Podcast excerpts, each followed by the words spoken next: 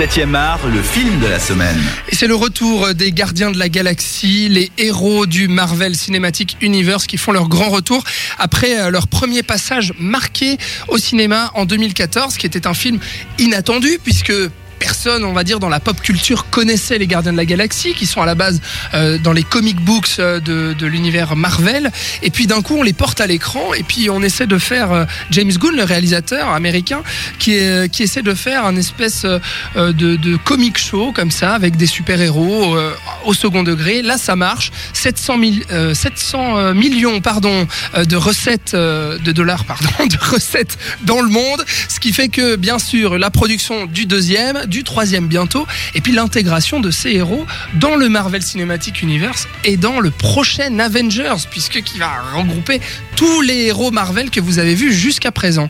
Le volume 2 est sorti hier. Il est réalisé par le même réalisateur, James Gunn, et on y retrouve nos cinq héros euh, Peter Quill, alias, alias Star-Lord, pardon, euh, Drax, euh, Gamora, euh, Rocket, et puis Baby Groot cette fois, puisqu'on avait laissé euh, Groot en brindille dans le premier volet. Et là, voilà Groot. Alors, comment résumer ce qui se passe dans ce film? Est-ce qu'il se passe beaucoup de choses ou pas? Je vais te donner la parole, Diana. Euh, tu es notre invitée ce soir. Euh, comment résumer un petit peu ce qui se passe? Parce que ils sont donc dans l'univers spatial. euh, ils essaient d'affronter des méchants. Ils travaillent à un moment pour une reine habillée tout en doré. On ne sait pas trop ce qui va se passer. Et tu veux que je résume la chose? Oui, enfin très vite fait. Où est-ce qu'on les retrouve, quoi?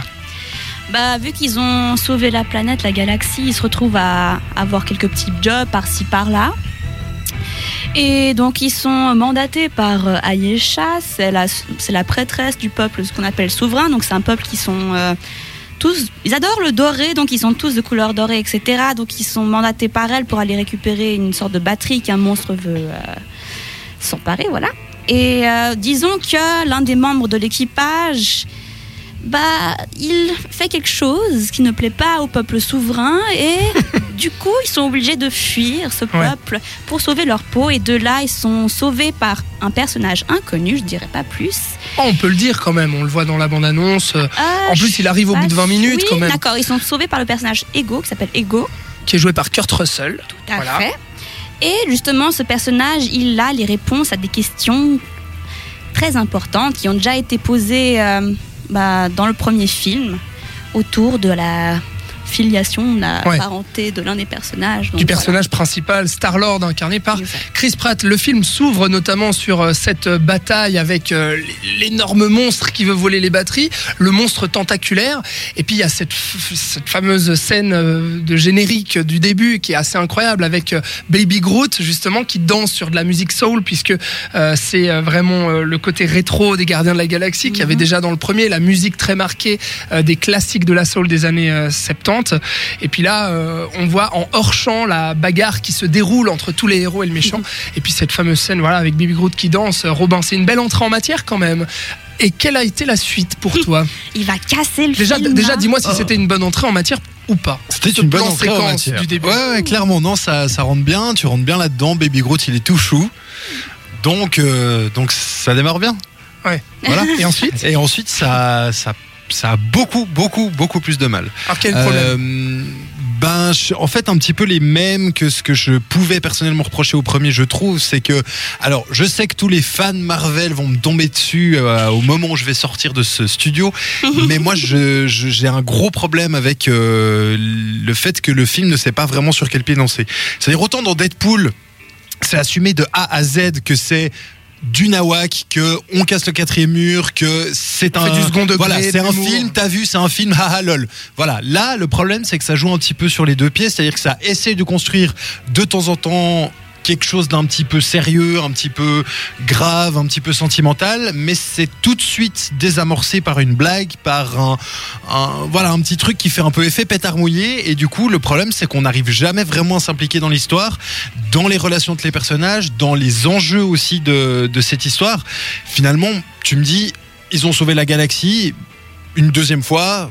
Mm. ouais, super, ça me fait une belle jambe parce que j'ai pas senti le danger pour la galaxie en fait. J'ai- vraiment à aucun moment je me suis dit oh là là, s'il se rate, c'est la merde. Bah, le gros problème, en fait, c'est que ce, ce film manque cruellement d'enjeux. C'est-à-dire que le premier élém- élément perturbateur réel, euh, excuse-moi, excusez-moi de le dire, mais il arrive euh, au bout d'une heure, quoi, une heure et quart, quelque chose comme ça. Le vrai élément perturbateur. On est d'accord. Au tout début, Diana, tu nous l'as dit, euh, ils se font pourchasser dans la galaxie par euh, ces personnages dorés qui sont d'ailleurs, ça c'est assez drôle, euh, qui pilotent des vaisseaux depuis des espèces de simulateurs. Euh, donc euh, les vaisseaux euh, euh, sont en fait juste des robots euh, pilotés depuis euh, un vaisseau mère. Donc ça, ça donne lieu à des scènes assez drôles. Mais je veux dire, c'est tout quoi. Après, ils sont sur la planète et puis ça discute, ça discute, ça discute. Il y a beaucoup de temps mort. On sent pas les enjeux. Il n'y a pas de personnages. Il y a que des blagues pour moi. Diana a peut-être réagi à, aux critiques euh, de Robin et moi. T'es d'accord avec ça? J'imagine pas. tu aimes bien, il me semble. Ça boue à l'intérieur. bah, moi, ce que j'ai bien aimé justement, c'est que pas- contrairement à tous les films Marvel où dès le début, t'as un méchant qui apparaît, là, c'est un peu plus mystérieux. On a.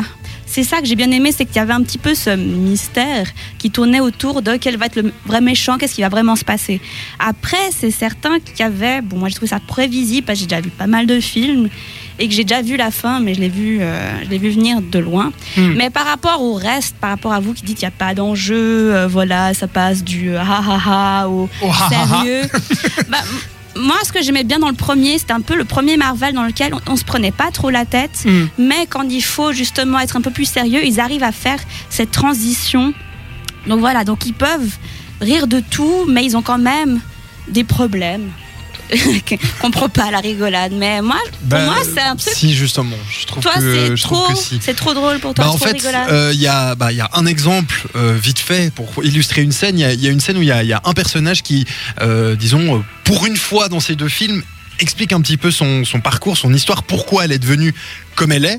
Et euh, c'est vraiment, c'est très grave, c'est très lourd comme, comme sujet quand même. Et tout de suite, juste derrière, un mec qui fait.